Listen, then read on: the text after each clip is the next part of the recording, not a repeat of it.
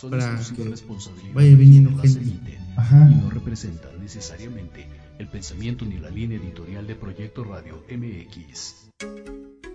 Este es tu programa Miércoles de Letras y otros vicios. Conducido por el escritor Ricardo R. Navarrete, donde artistas y escritores nos hablarán de su legado. Comenzamos. When the night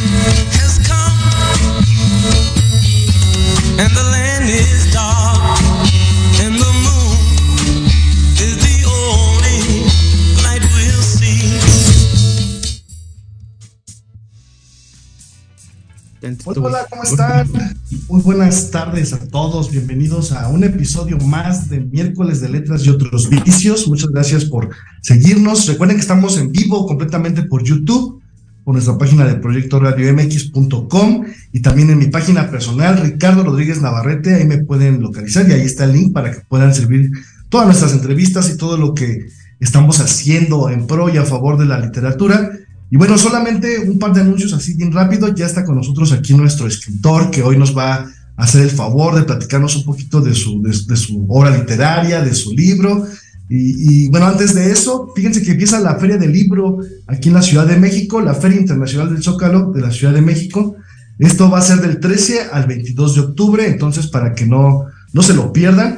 Mi libro Chaborrucos de Fresa y Chocolate va a estar ahí en la carpa número 2, está en 82, ahí por si gustan darse una vueltecita, ver obviamente más libros, ver muchos autores, va a estar plagado de, de, de, gran, de grandes letras y sobre todo pues una gran presencia de estas editoriales.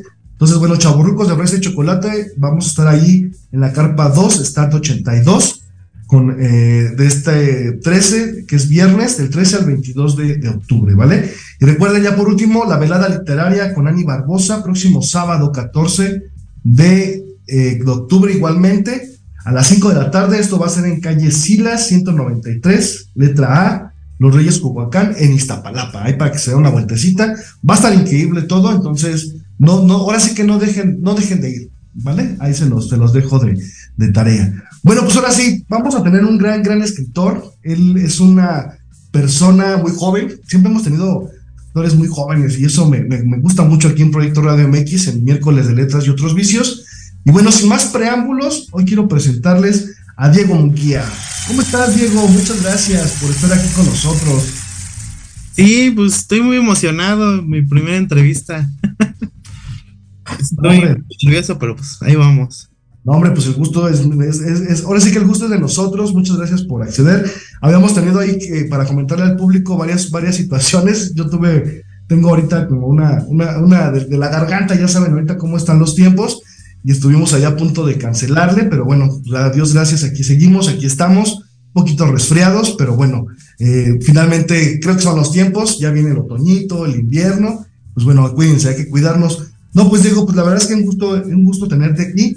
Y sabes, a mí me gusta empezar con una pregunta eh, que a veces lo saco de onda a los, a los, a los escritores, pero eh, me parece una, una pregunta siempre detonadora. Y esta pregunta va aunado a, a que lejos de que yo te presente, me gustaría preguntarte a ti, ¿quién es Diego Munguía? Bueno, Diego Munguía es el escritor que impulsa a Diego Alberto Munguía Fuentes a que pueda escribir sus historias. a mí siempre me gusta describirlo como mm, no una persona muy agradable en la literatura, en el sentido de que se expresa eh, bastante crudo. Muy bien. Eh, las historias no son. No le gustan los finales felices. Está en contra de los finales felices. Okay. No, eh, las historias. Le gusta todo lo que es vulgar, humor negro, terror, vísceras, todo lo que puede ser choqueante para una persona normal. Eso Diego Munguía escribe. Porque una cosa es Diego Munguía y el otro es Diego Alberto Munguía Fuentes, Diego Alberto. Wow. Que ella es un joven de 20 años que anda por la vida leyendo, eh, eh, va a la universidad, está con su familia, está con amigos, y pues ahí está. Pero ya cuando está en la noche, está escribiendo, pues es otra persona que es totalmente distinta. Así como Mr. High y el Dr. Jekyll. es lo que te iba a decir. Pero, pero eso es bien interesante en los escritores. ¿Qué crees que eso que comentas? Eh, muy pocos lo dicen, obviamente, y te agradezco mucho la sinceridad, porque a veces creemos que el escritor es como siempre el escritor, ¿no? Siempre está como pensando o siempre está haciendo cosas. Obviamente sí, pero también hay otra parte, ¿no? Donde realmente eres tú y obviamente, como tú bien dices, estudias, estás como en esta parte de, del trabajo, la familia, pero eso es bien interesante, ¿no? Que también haya esa división y como bien lo dijiste, cuando me siento a escribir, ya, ya comienza Diego Munguía a, hacer esta parte de las vísceras, del terror, a lo mejor de, de, como tú bien dices, ¿no? No me gustan los finales felices. ¿Por qué no te gustan los finales felices? Eso es desde niño. Nunca me han gustado los finales felices. Creo que en parte es culpa de Disney, porque siempre sus colores, sus finales, eh, gana, el, gana el bien, pierde el mal. Y no me generaba una satisfacción. Había historias que no me, no me gustan los finales felices. Eh, hay un ejemplo. Es, es, una película que me, me, encanta mucho, es del cine mexicano, es El escrito de la señora Morales. Ok.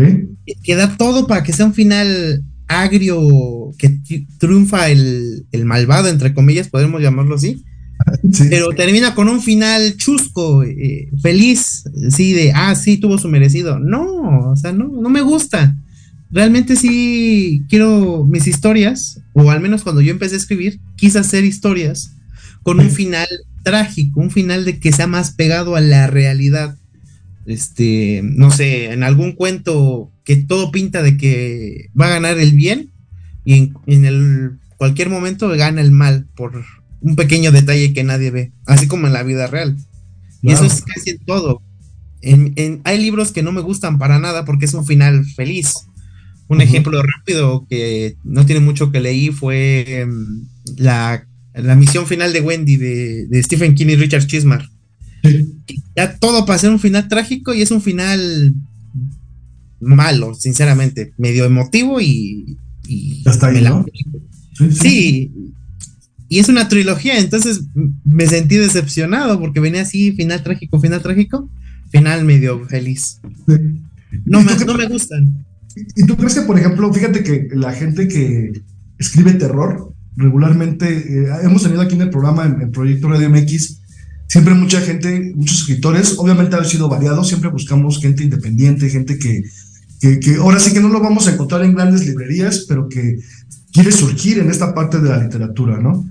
Y, fíjate que lo que, lo que dices tú es, es bien, bien importante y bien interesante, que realmente el terror mucha gente lo toma como, híjole, es que, vamos a decir, íconos, ¿no? El exorcista, a lo mejor ahí tienen alguna idea de, de Mary Shelley con, con, con, esta parte de, de Frank.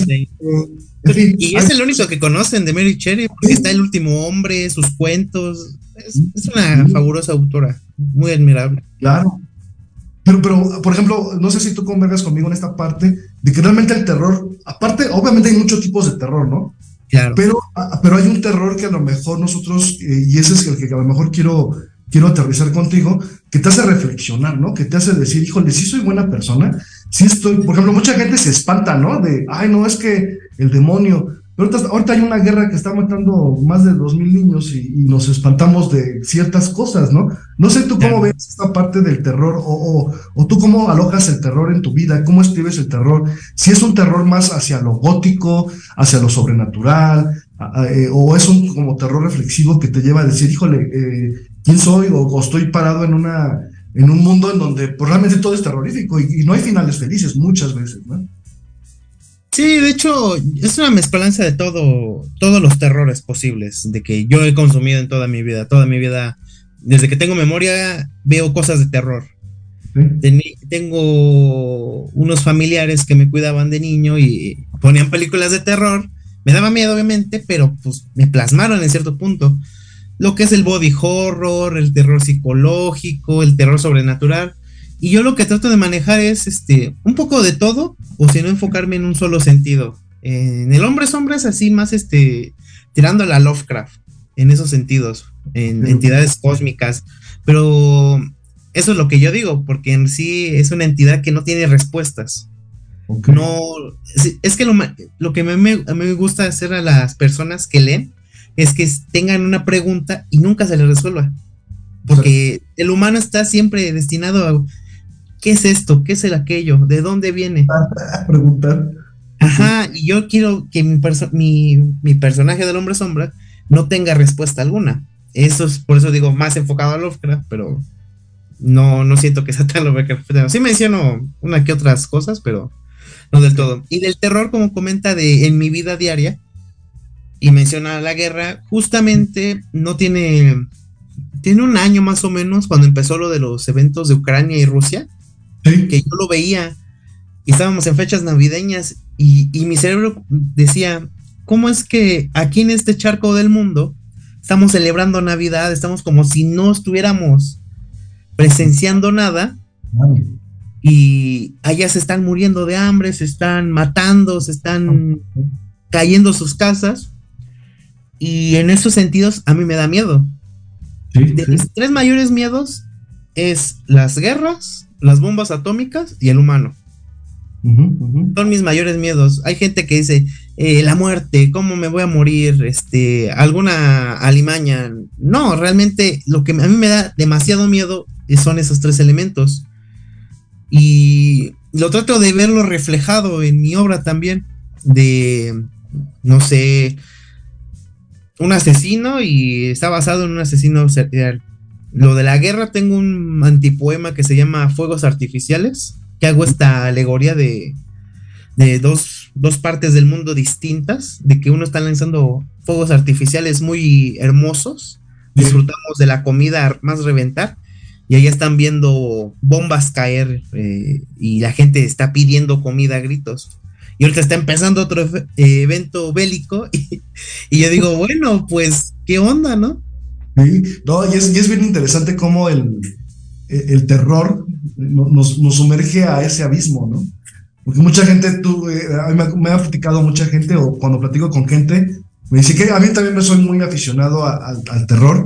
Sin embargo, fíjate que a mí me gusta mucho el terror que no, que no, que no sea sobrenatural, que, que sea un poquito más como, bueno, sí me gustan los fantasmas y toda esta parte, pero creo que ya hay terror alrededor, ¿no? Como bien lo decimos ahorita en las guerras, en cómo nos comportamos como humanos, ¿no? Hace poco estaba viendo, por ejemplo, un hombre que salió en las noticias y aventó un perro vivo a, a un caso ahí caliente y digo, eso es terror, o sea, es terror. qué más terror, ¿no? Que, que, que verlo. Y creo que el terror eso es lo que nos lleva, ¿no? No, no sé si, si estamos como en la misma que, que finalmente es como llevar a la, a la- a la misma sociedad a involucrar a lo que está pasando y obviamente eh, reforzado con todo lo sobrenatural que nosotros como pueblos latinoamericanos siempre traemos, ¿no? Que eh, leyendas, mitos, Ah. Oye, y ahorita hablando de este libro, de último libro de, del Hombre Sombra, ¿es tu primer libro ya como, digamos, porque has estado participando, por lo que, por lo que me has platicado o nos has platicado, eh, estabas en antologías, estuviste en antologías diversas, y aquí este, este libro del Hombre Sombra es tu primer este, novela, vamos a llamarlo así, ¿correcto? Exacto, es mi primera novela publicada eh, con Gato Tuerto Ediciones, que pues estoy muy agradecido con ellos. Un saludo a, a mi jefe Antonio Rocha. Saludos, Este, saludos. Estoy, estoy agradecido. Y Pablo Valentín, claro está, que fue el que me, que me corrigió mis errorcillos que ahí encontró. Padre. En el, es, es mi primera novela publicada. Ya hubo otros intentos de publicación. A mis 17 años quise publicar una historia que se llamaba, el, se llama, todavía tengo planes de publicarlo, obviamente reescribir y que quede Ajá. mejor, que se titula El heladero, pero no quedó. En primer lugar porque no tenía dinero, porque pues, tenía 17 años, no, no no tenía los recursos y, y era demasiado caro, sinceramente. Y es demasiado claro. Sí, es de, no, o sea, a comparación de como me pusieron el precio para mi libro de actualmente, lo pongo es un precio abismal. O sea, no lo hubiera, ni siquiera con mi familia lo hubiéramos recaudado. Entonces, sí, me eché para atrás y dije, vamos a esperarnos. Y empecé a escribir El hombre sombra en, lo- en los años venideros, porque en sí, El hombre sombra era un relato de dos páginas de dos, cinco páginas. Y era porque anteriormente yo tuve una parálisis de sueño a los 12 años. Wow, ok. que me desvelaba mucho leyendo, me amanecía leyendo libros de terror, fantasía. Sí. Y en una de esas muchas noches de desvelo, me da la parálisis de sueño. Ok. Y no sé si fue mi imaginación, si realmente lo vi o ya estaba demasiado cansado en mi cerebro, que yo veo una sombra en mi cuarto, una sombra enorme. Con ¿Esto, ¿esto qué, año, qué, año, fue más o menos? En el 2000. 2002, tenía 12 años, como por 2000. Mm, no quiero mentir, creo que como 2012, 2010, más o menos. Ok, ok. 2012, más o menos. 2012, 2014. Okay, sí, haciendo cuentas. Más o menos, más o menos. Y, yo lo veo. Ajá. Y estaba en mi, cerca de mi armario y yo veo esta cosa es enorme, me va a matar porque mi armario es como de dos metros. Sí. Lo veo y digo, ya valí, ya, ya quedé aquí, me va a dar un infarto y todos van a pensar, se murió de un infarto juvenil, yo qué sé. Sí, y en esos momentos en los que ya puedo cerrar los ojos, cierro y en mi mente digo, no es real, no es real, no es real. Y se fue, desapareció.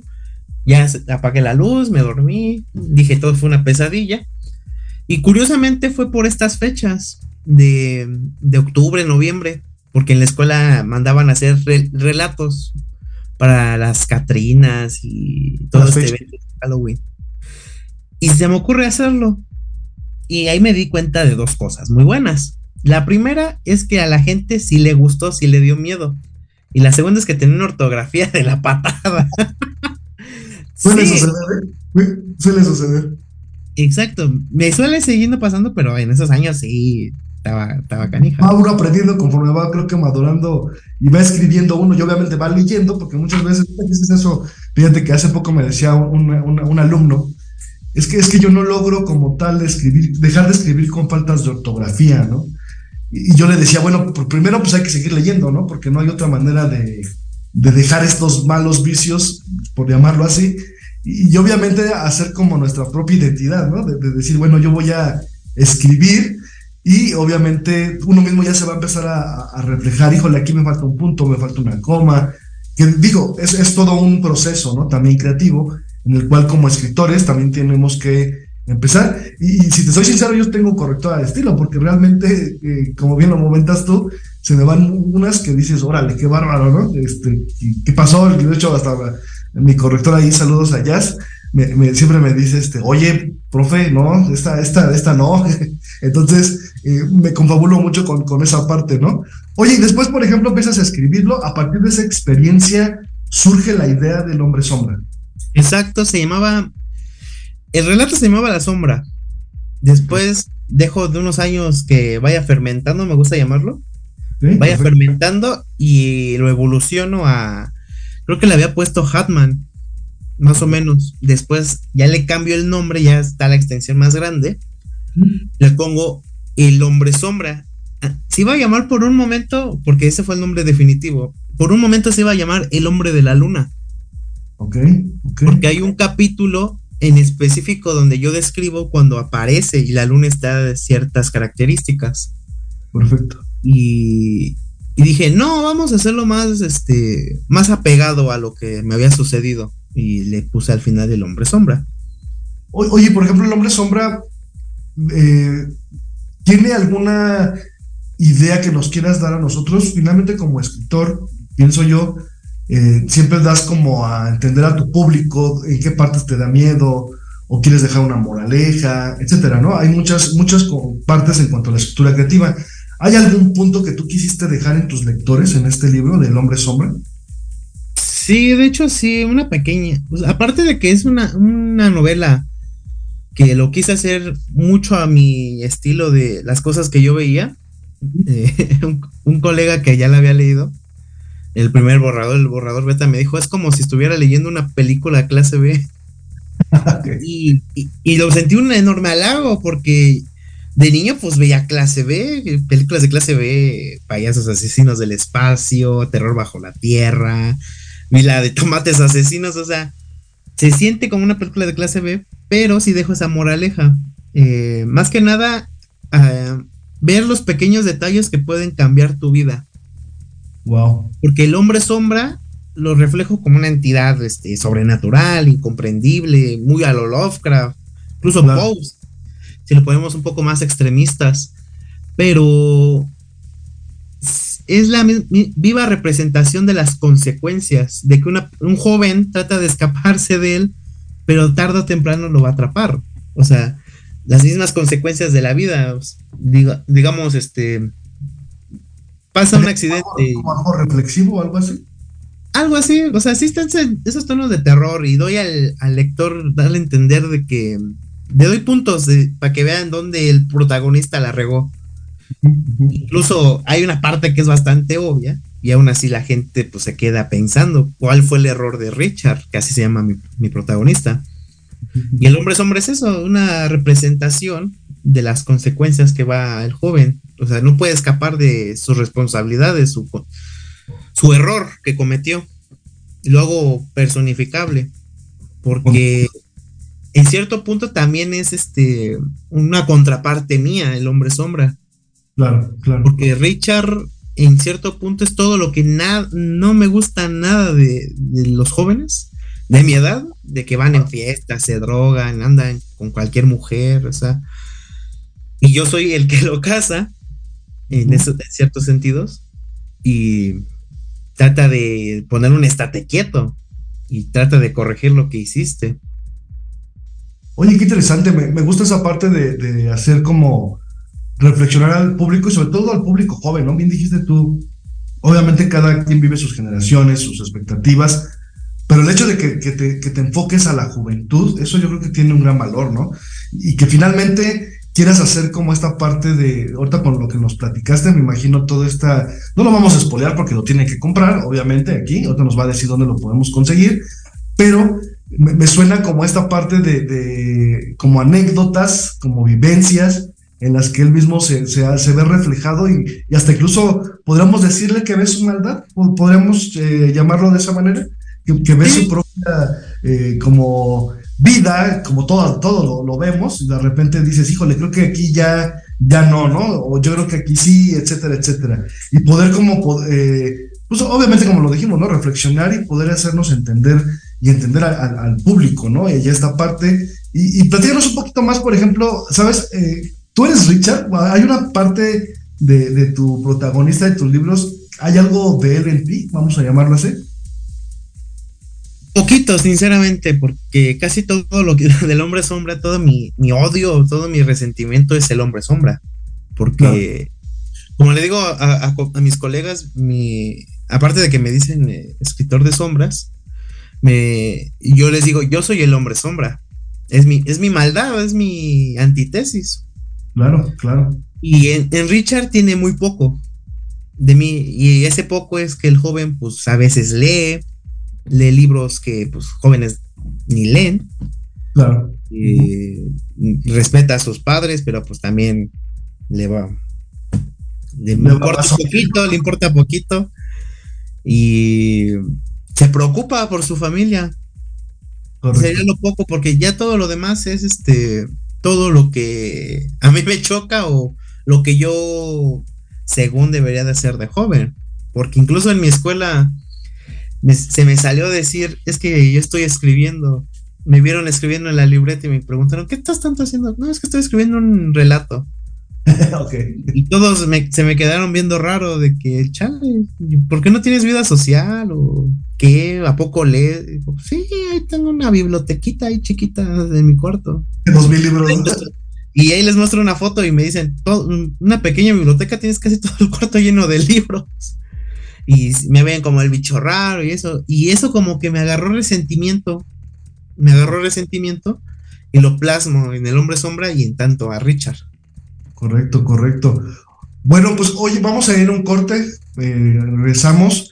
Regresando, nos podríamos, ¿nos podrías leer algo? ¿Y qué te parece? No sé si estaba viendo que tienes ahí un poco de poesía, antipoesía. No sé si nos podrías leer algo para la gente que nos está escuchando, sería todo un placer. Y algo un poquito ahí de, del hombre sombra para que igual a la gente que nos está escuchando, para que te empiece a conocer, cómo escribes, etcétera, etcétera. ¿Se puede? Sí, claro. Correcto, entonces no se vayan, se va a poner muy bueno. Recuerden que estamos por YouTube en vivo, por Proyecto Radio MX, también en mi página personal, Ricardo Rodríguez Navarrete por Facebook, ahí también lo pueden checar. Y recuerden checar la página de editorialenequem.com, editorialenequem.com, ahí vamos a transmitir todas las entrevistas que hemos hecho desde el mes de mayo ya que estábamos eh, pensando ese ratito de cuántos llevamos aquí en Proyecto Radio MX. Desde el 30 de mayo, ahí están todas las entrevistas para que las puedan checar.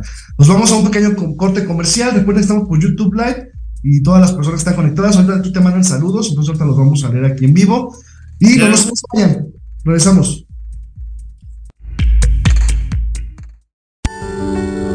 Héroes Anónimos con Diana Marta Calleja y Guillermo Salceda. Todos los miércoles 7 de la noche.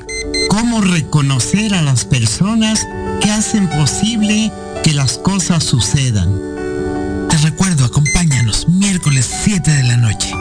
Por Proyecto Radio MX con sentido social.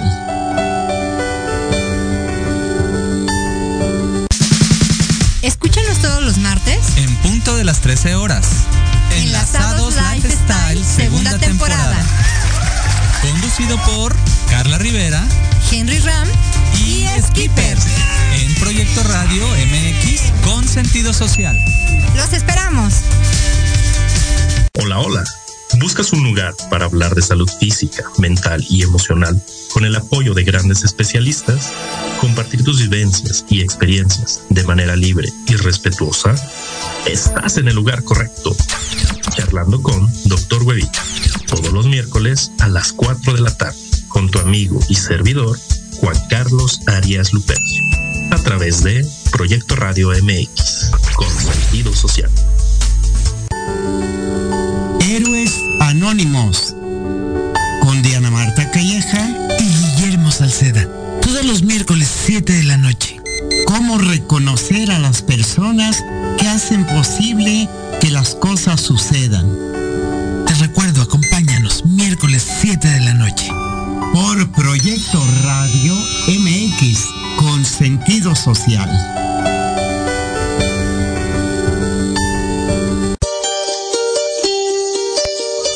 Híbrido. La combinación perfecta entre el mundo material y el espiritual. Con los mejores expertos en psicología, medicina, belleza, asesoría legal, métodos espirituales y holísticos y algo más. Conducido por Israel García. Todos los jueves de 9 a 10 de la noche por Proyecto Radio MX con sentido social.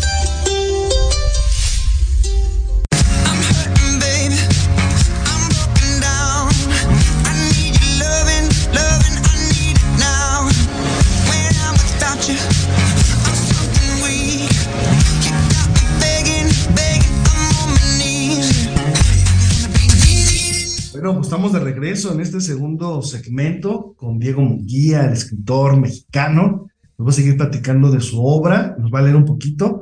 Y antes recordarles que estamos en nuestra página web, estamos por proyectoradiomx.com, ahí pueden ver toda nuestra programación, por YouTube Live, que es Proyecto Radio MX igual.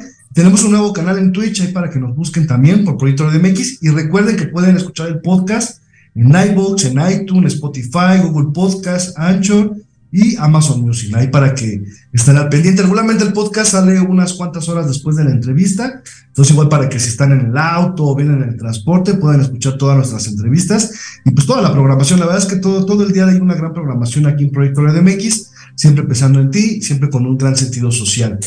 Y bueno, seguimos con nuestro escritor Diego Mujía. Eh, fíjate, Diego, que estaba, estaba checando, por ejemplo, en toda la bibliografía que me, que me hiciste favor de mandarme, que, estás estudiando cri- cri- criminalística, ¿correcto? ¿Es correcto? Sí. Oye, ¿cómo combinas? Me, me encanta. Fíjate que nunca había yo tenido la oportunidad de hablar con un eh, criminalista, vamos a llamarlo así. eh, y, y me da así como, órale, ¿no? Qué padre. O sea, hay una, hay una gran como controversia quizás entre lo que siente, lo que vive, lo que, lo que hace incluso, ¿no? Porque hay, de hecho creo que hay mucha información y mucho nos dejamos guiar mucho por Hollywood, ¿no? Con esta parte del- de las grandes como eh, redes que hay ahorita de televisión streaming y de lo que haces. Pero yo quisiera preguntarte, por ejemplo, ¿cómo juntas la parte de la literatura con esta parte? ¿Hay alguna forma en la que digas, bueno, algún solvente, alguna idea, etcétera, etcétera? Porque también escribes algo policíaco, ¿correcto? Claro, sí. De hecho, este no tiene mucho. Yo estoy haciendo otros dos relatos, pero el más reciente que se va, se está saliendo publicando, se puede decir, mejor dicho, Eh, es el automóvil de la discordia, donde no, yo no lo veo tanto de terror porque yo ya estoy acostumbrado a ver estas situaciones de accidentes, Claro. eh, eh, cadáveres. Uno se acostumbra, no se sensibiliza, eso nunca. De los que estén estudiando criminalística, me estén escuchando, saben de lo que yo digo porque uno uno como persona no puede procesar ver un cadáver de una persona adulta a Claro. una más joven. Cuando a mí me muestran un cadáver de un niño incinerado, hecho carbón, literalmente, a mí se me estruja el corazón. Claro, Eso es una imagen muy fuerte. Es una imagen muy fuerte. Después me muestran el cadáver de una niña que se ahogó y tiene la espuma, el hongo, se le llama hongo, Correcto. Eh, porque se forman las burbujas y pues parece un honguito. Y pues se me estruja más el corazón y veo y no me dio asco el olor porque es, es un olor fuerte, pero Claro. no, no fue tanto el olor, sino ver la escena. Ver las esquimosis, que son los famosos moretones que van evolucionando, claro está, conforme a las semanas, porque pues la sangre se va coagulando y se va juntando y se va de- colorando de, de roja hasta negra, hasta verde se puede ver. Correcto, correcto. Eh, y yo lo plasmo en, en- en mis historias. Y yo no siento que sean de terror, porque son cosas de la vida diaria. Sí, es lo que te voy a decir, es algo normal, ¿no?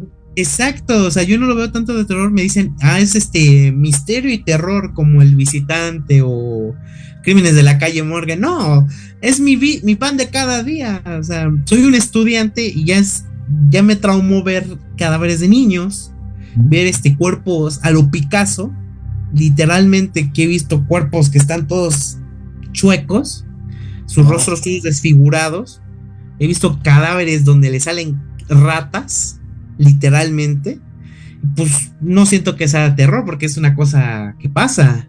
Es una cosa. Para un criminalista, perito criminalista, es este normal. Y en el automóvil de la discordia, pues lo reflejo. De que equimosis, este, huesos rotos, este, hematomas, peritos. O sea, mezclo un poco de, De todo. de mi ficción con lo que estoy estudiando. De hecho, El heladero er- es una novela, es un thriller de un caníbal, pero este es un caníbal maldecido por el Wendigo. Ok. Entonces, ese elemento sobrenatural, obviamente lo leo y digo, "Ah, pobre niñito, no sabe nada de criminalista, o sea, un detective. Y ahora leo más este, historias de, de misterio. Ahorita, ahorita vi en los comentarios que está mi colega, que agradezco, a él necesito darle una mención honorífica, porque él fue el que me ayudó a conectarme con la editorial es este Daniel Salgado Ponce, que también es escritor. Y luego Crocuta, y sí, sí se educó bien el joven. Y eso es bien importante, ¿no? Bien interesante. De hecho, Claro. antes de que eh, prosigas, perdón que te interrumpa, vamos a saludar a la gente. Dice Daniel, dice saludos amigo, soy Daniel Salgado, aquí andamos viendo la transmisión. Muchas gracias Daniel, ahí estamos ahí en contacto también. Y Pablo Gracias, Valentín te dice saludos, Pablo Valentín. Ah, mi editor. Y- ¿cómo, fue, ¿Cómo fue esta conjunción, por ejemplo, de llegar con, con ellos? Platícanos un poquito. Va a ser chusca, porque casi todas mis apariciones con autores son chuscos. Con él estaba navegando en Facebook porque estaba buscando unos libros, porque soy, soy adicto a, lo- a comprar libros, no puedo. Leo y co- compro y escribo como Más, unas más, máquinas. más. Sí, sí, sí, sí, no puedo. Leo un libro, compro dos y en la noche estoy escribiendo tres relatos. Llego con él porque tenía un libro y yo dije, este libro lo veo muy bien porque tenía una copia de un libro que se llama Todo Oscuro sin Estrellas. Y le pregunté, oye, ¿es, es pirata o es original? Porque tengo una copia. Y ya empezamos a platicar y me dice, oye, ¿no, este, ¿no te interesa leer este, este libro eh, de Crocuta? Digo, pues ¿de qué trata? Ya me platica. Y me dice, es que soy escritor. Ay, qué padre, yo también quiero publicar un libro. Estoy buscando justamente una editorial, pero no sé con quién ir. Correcto. Ya me dice, ah, pues este, te voy a contactar con Antonio Rocha y ya le platicas toda tu idea. Gracias, le, le dije, ahorita vengo por tus libros. Le aparté unos libros, nunca se los compré. me ganó la emoción. Es que me ganó la emoción y, y fueron pasando los días y me salían otros libros, otros libros. Le pido una disculpa, ya le compré toda su ficción. ya, ya para, para compensarlo, para compensar mi, mi error que no le compré. Pero sí, fue interesante. Ya me contactó con Antonio Rocha, con Gato Tuerto Ediciones. Okay, saludos. Rocha me hace conocer a Pablo Valentín, que es el que ya corrige mis errores de, del hombre sombra, la maquetación. No, es un. Quedó muy bien el, el trabajo, sinceramente. Estoy muy agradecido con ellos tres. Con, con Daniel, principalmente, que le tengo un gran estima. Es un, un colega, es un amigo, un hermano, en el poquito tiempo que nos llevamos conociendo pues le agradezco mucho porque logró que me conecte, esté aquí en el mundo de las letras que tanto me gustaba. Uh -huh. Porque me enamoré desde, como le comenté, tenía familiares que me, veían películas de terror, vi las películas de terror clásicas y no clásicas. Eh, cuando iba con mis padres a trabajar a Toluca, escuchaba La Mano Peluda. Imagínense un niño, un niño de 8 años escuchando La Mano Peluda de un niño que está flotando en su cama y en la noche no se podía dormir, pero el niño estaba bien contento escuchando la mano peluda. Sí, perfecto. Y en la tele, pues pasaban, la, la, en el 9, me acuerdo mucho, en el 9 y en el 5 pasaban La Hora Embrujada, eh, Galería Nocturna, Cuentos de la Cripta, La Dimensión Desconocida, la de blanco y negro, claro está, que es la, la única buena. Sí, de y, hecho.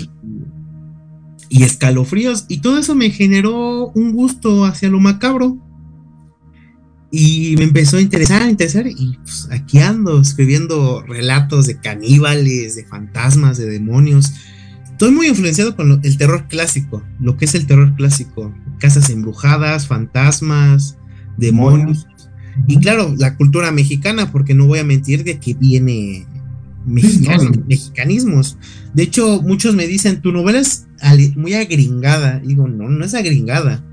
Mi estilo está agringado pero los pueblos o el pueblo que estamos ambientados es un pueblo mexicano. Claro, claro. Me dicen, es que no sale nadie en, en tu pueblo, eh, no es creíble que no salga alguien a ayudar a Richard. Tú vas a, no sé, a Paxingán o no me acuerdo del pueblo donde voy siempre, se me va el nombre, discúlpenme a mis familiares que me están oyendo, pero no hay nadie. Nadie te, nadie te ayuda, y es una realidad, ¿no? Porque... Nadie te ayuda. Exactamente, o sea, soy algo frío, terrorífico, la verdad. Eso a mí también me da mucho temor, que hay muchas páginas y TikTok y ahorita que tú puedes observar gente que le están asaltando literalmente o, señoritas, etcétera, etcétera, y nadie, nadie hace nada, ¿no? Mira, aquí también te manda saludos Luke, Luque Flores, dice, eso Diego, rifadísimo. Saludos Luque, muchas gracias por estar aquí. Oye Diego, y antes de que nos vaya más el tiempo, ¿dónde podemos encontrar el hombre sombra? El hombre sombra lo pueden conseguir directamente en la página de Facebook de Gato Tuerto Ediciones okay. o directamente conmigo se lo quieren firmado. Okay. También, este, si ahorita están saliendo las antologías donde sale mi ficción, por si les interesa, también ¿Cuáles son, ¿Cuáles son, digo, para que igual la gente que nos está ahí este, escuchando, eh, cuáles son las antologías, para que igual dónde, dónde las podemos buscar? Eh, ahorita que viene, por ejemplo, todas estas etapas de, no sé, de, de, buscar, por ejemplo, en internet, en alguna página que nos puedas dar, tus redes, etcétera, etcétera. Eh, la de crimen, la de donde viene el automóvil de la discordia, es Crímenes a la Carta. Esa es por palabra herida. Pueden con palabra herida en Instagram o en Facebook, o directamente conmigo. Obviamente, pues se va a tardar más porque ya pedí el tiraje de los que me apartaron sus copias. ¿Sí? Se viene también Tormenta Carmesí 1, que viene mi relato. Este. ¿Cuál más? Creo no me han dado fecha, pero también va a salir un de ciencia ficción y de poesía. Okay. Ah, un poquito más de, este, de promoción. Ahorita se está. Estoy, elaborando una antología de poesía, de antipoesía. Okay. Ahorita, si me permiten leerles un poquito un spoiler. Claro, claro. Antipoesía que va a ser exclusivamente electrónico en Amazon por el momento. Okay. Eh, y, y es, eso se está arreglando todavía, ya nomás faltan unos detallitos de maquetación y corrección. Y cuando salga el hombre sombra un mes y sale el de las poesías. Ok. Entonces, por, por, ahorita el hombre sombra con la página de la editorial y contigo directamente, ¿no? Si lo queremos firmados. ¿Cuáles son tus redes sociales, Diego, para que igual la gente que nos está ahí y que gusta anotar? En Facebook me encuentran como Diego Munguía, Ahí tienen una foto de su servidor. En Instagram, mor-día55. Y en YouTube, eh, Moria55. Me pueden encontrar, que ahí es más este subir audiorelatos y mis opiniones de, de libros, por si quieren escucharla de un joven. eh, su- ¿Qué piensa de la literatura gringa y mexicana? Y, en Facebook, pues ahí me pueden contactar directamente y en Instagram siempre estoy ahí.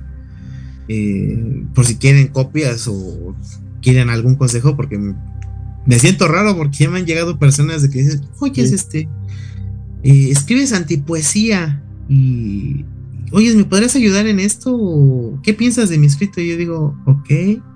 Ya llegué en esa etapa de mi vida donde yo aconsejo a las personas que me siento halagado, pero a la vez me siento este nervioso porque digo, apenas voy iniciando y pues les debió de gustar lo que vieron, lo que leyeron y escuchado porque mi obra se ha distribuido con unas maravillosas chicas que es este Cósmica Family Podcast, que se han ahí publicado algunas de mi antepoesía y un relato.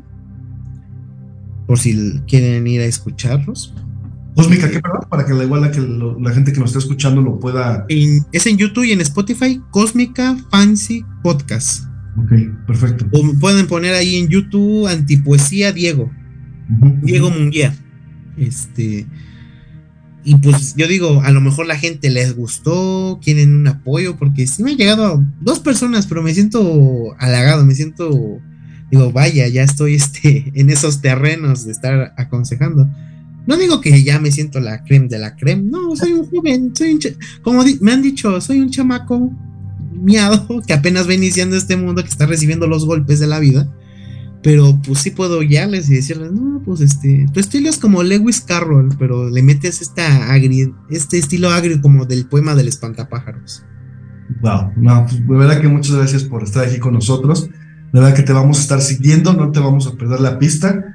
Proyecto Radio MX se hace y se, y se, bueno, nuestro programa, miércoles de letras y otros vicios, es precisamente para dar a conocer mucha, mucha gente que tiene este sueño, igual que tú, y, igual que yo creo que todos los que nos dedicamos a las letras, de que la gente nos lea, ¿no? Que, que cómo llega el libro, eh, obviamente darnos a, a publicar y esta parte de la difusión. Entonces, bueno, pues aquí Proyecto Radio MX siempre tienes, tienes tu casa cuando gustes, nos saques algo Bien. nuevo, por favor ahí, ahí mándanos mensajito y aquí siempre va a ser bienvenido. Y bueno, antes de que se nos acabe el tiempo, Diego, ¿qué nos vas a leer hoy?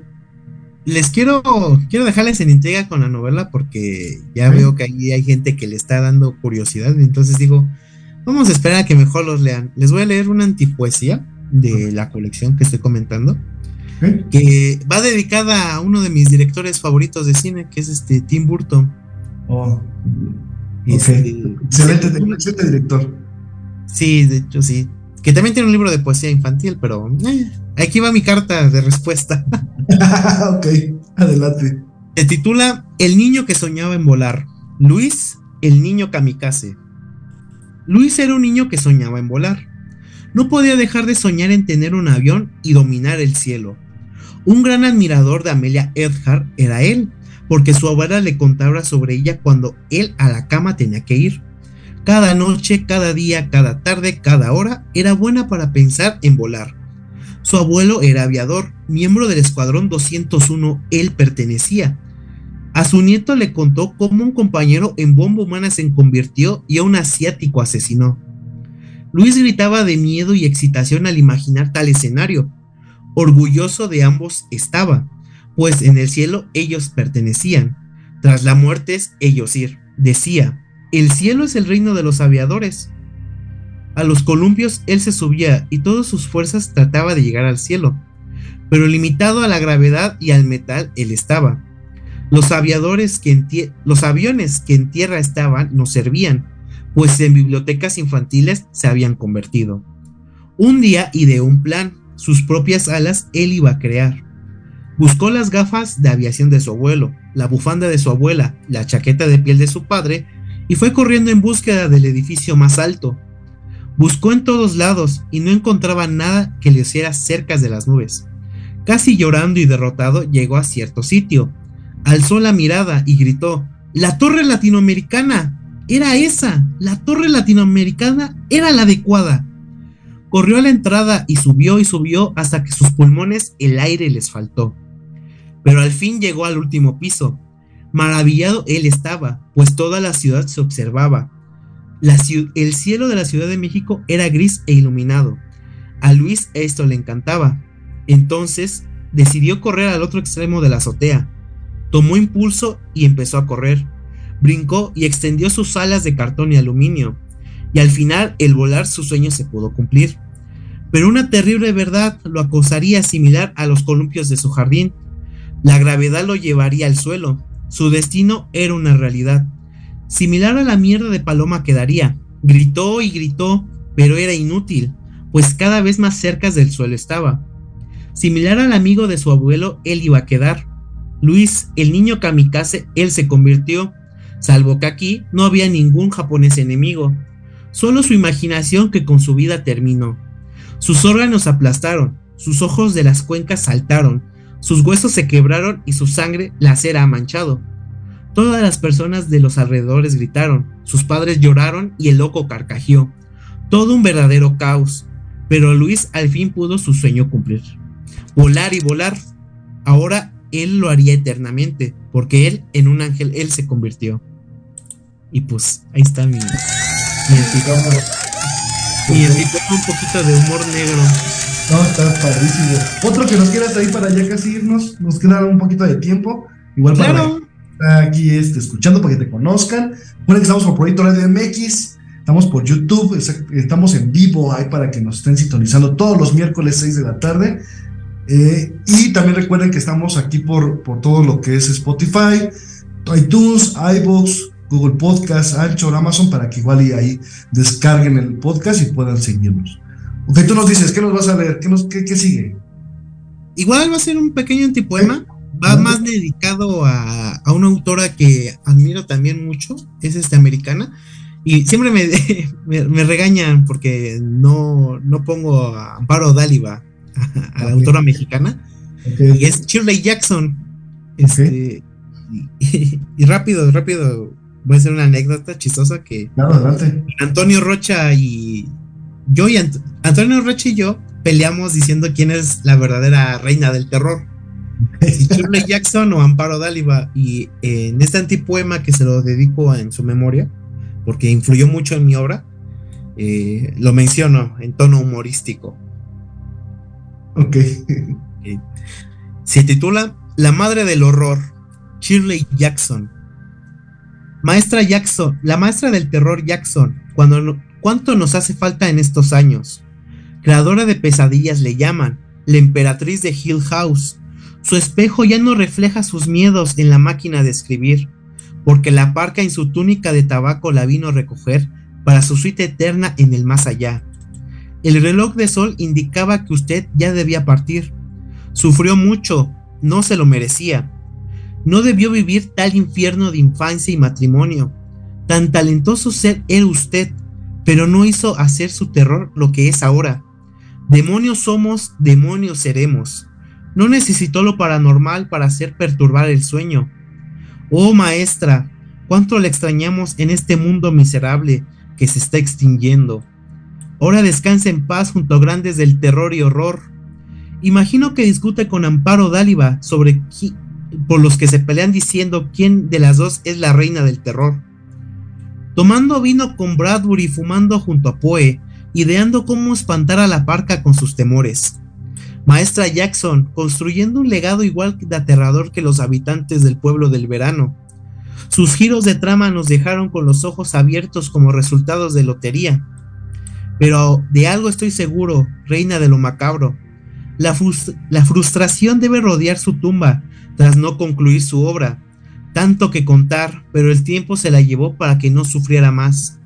Sea donde sea que esté usted, espero charlar en un futuro sobre letras antiguas y cómo el papel de la mancha negra hizo que me convirtiera en un escritor como usted y a los que admiro. Madre le llamamos, maestra le gritan, pero usted siempre será Shirley Jackson, la madre del horror. Wow, está, muy bueno. Perfecto. Oye, y, y, sabes, tengo una, una pregunta casi ya para terminar. ¿Cuál, ¿Cómo es este proceso creativo? Fíjate que aquí ha habido mucha controversia en el programa. Hemos tenido muchos escritores que nos dicen, mira, pues yo voy literalmente en el metro y me pongo a escribir, ¿no? O yo soy muy nocturno y hasta que llegue la noche y que no haya nada de ruido. En fin, hay como mucho debate, ¿no? Y obviamente cada quien tiene su esencia, tiene su manera de escribir. Y, y me gustaría saber la tuya, ¿cómo le haces en este proceso como de, tienes la idea, la enganchas y luego qué pasa? ¿Tienes un cuaderno donde escribes? Hay gente que nos dice, por ejemplo, que no, yo cuadernos, yo soy, yo soy de computadora. ¿Cómo, cómo comienza Diego Muguía a, a escribir sus cuentos? Eh, en general, siempre, siempre es cuando llega una palabra que o le llama la atención o le molesta, sinceramente. Puedo estar trabajando, puedo estar en la escuela, puedo estar eh, ayudando a, la- a mi familia y llega a, mi, llega a mi mente la idea o la palabra. Hace poco pasó con el- la palabra, tenemos tiempo, y se paró el enojado, Diego Munguía dijo, ¿cómo que tiempo? Y empezó a escribir un antipoema sobre la gente que trata de medir el tiempo. Y yo, yo lo escribo en una hoja. Justamente ahorita aquí tengo una hoja rápido, voy a mostrar. Aquí tengo una hoja del, del poema en manuscrito, que ya lo pasé a computadora. Y ahí lo estoy, lo escribo, lo escribo porque se me va la idea. Sí me lo puedo conservar en mi cerebro, pero la idea fresca ya no está. Ya en la noche, como dicen algunos, ya cuando ya no hay mucho Ruido. ya estás tranquilo. Porque yo escribo de madrugada. Me agarra el insomnio y escribo. Escribo hasta que me quede dormido, aunque tenga escuela mañana. Ok. Este, yo escribo y lo mejoro, lo corrijo y veo, a ver, este, aquí le voy a poner esto extra, porque no es lo mismo mi manuscrito a pluma que el manuscrito aquí en computadora. Y eso siempre ha pasado con todos. Todas mis historias son anti, mi antipoesía. Que se me ha ocurrido la idea y lo voy a escribir hasta donde pueda yo. O voy a poner la idea de que pongo gavilán o paloma y ya pongo características, cuenta de policíaco, bla, bla, bla, bla, bla. Y ya en la noche pongo manitas a escribir. Dejo ahí a Diego Munguía que escriba, porque escribe con una exageración que se mete tanto en el papel que ya habla con los personajes. Porque sí, eh, el- eh, como escritores hablamos con el personaje, lo conocemos. Lo ponemos en una entrevista, lo ponemos aquí enfrente de la computadora y decimos, ¿quién eres? Platícame, ¿Por qué ¿sí? estás naciendo en mi cerebro? ¿Por qué estás generando esta intriga? Wow, qué padre es eso. Sí. Así es. Igual antipoesía. Mi primer antipoesía del prisionero nació porque no llegaba nadie en las clases en línea. Estábamos en plena pandemia COVID. Y así nació. Tenía la libreta y la pluma a la mano y órale escribir. Y en computadora. Qué padre, porque realmente, como tú dices, cada, cada quien tiene su esencia, ¿no? Y, y eso es, creo que es lo valioso, entre muchas cosas de, este arte de la literatura. Y, bien, lo, bien lo resumiste tú, el hecho de hablar con el personaje, ¿no? Hace poco estaba yo escribiendo un cuento precisamente de una escritora y que asesinaba gente. Y yo, yo y me- me- me encantó eso que dijiste porque llegó un momento en el que yo le dije a la escritora, obviamente como tú dices que, y yo creo que para estar escritor todos tenemos que tener un poco de locura, más allá de la locura. Claro. Y llegó un momento que le dije, a ver, ¿a quién matarías? Dime, dime tú cómo, cómo lo harías, ¿no? y fue algo, me, me encantó, la verdad. Diego, pues se nos acabó el tiempo, en verdad te damos muchas gracias por aceptar nuestra invitación. Gracias por el tiempo que nos has brindado en esta. Yo sé que muchas veces estamos ocupados. Hubo muchas, eh, aquí a la gente que nos está siguiendo, eh, digamos que encaminar, porque ya habíamos quedado en una fecha y de repente la movíamos y ahí estábamos con Diego, pero bueno, no hay fecha que no se cumpla. Y bueno, recuerda que aquí Proyecto MX, aquí miércoles de letras y otros vicios, es tu casa. Cualquier cosa, cualquier información que nos quieras dar, pues estamos aquí para, para servirte, ¿vale? Muchas Muchísimas gracias por la invitación y dejarme un cachito de espacio aquí en el programa. No, al contrario, gracias, gracias a ti por, por estar con nosotros. Recuerden todos los miércoles, 6 de la tarde, estamos miércoles de letras y otros vicios. Y recuerden que también estamos por eh, la página www.editorialenequem.com. Ahí pueden seguir todas nuestras entrevistas. Y recuerden que estamos por Spotify para que igual descarguen ahí todas las entrevistas, esta entrevista con Diego, para que la puedan ahí escuchar y retroalimentarse y ver ahí el libro, etcétera, etcétera, ¿vale? Diego, un abrazo, saludos, gracias. Gracias a ustedes, que les vaya bien, bonita tarde. Hasta luego.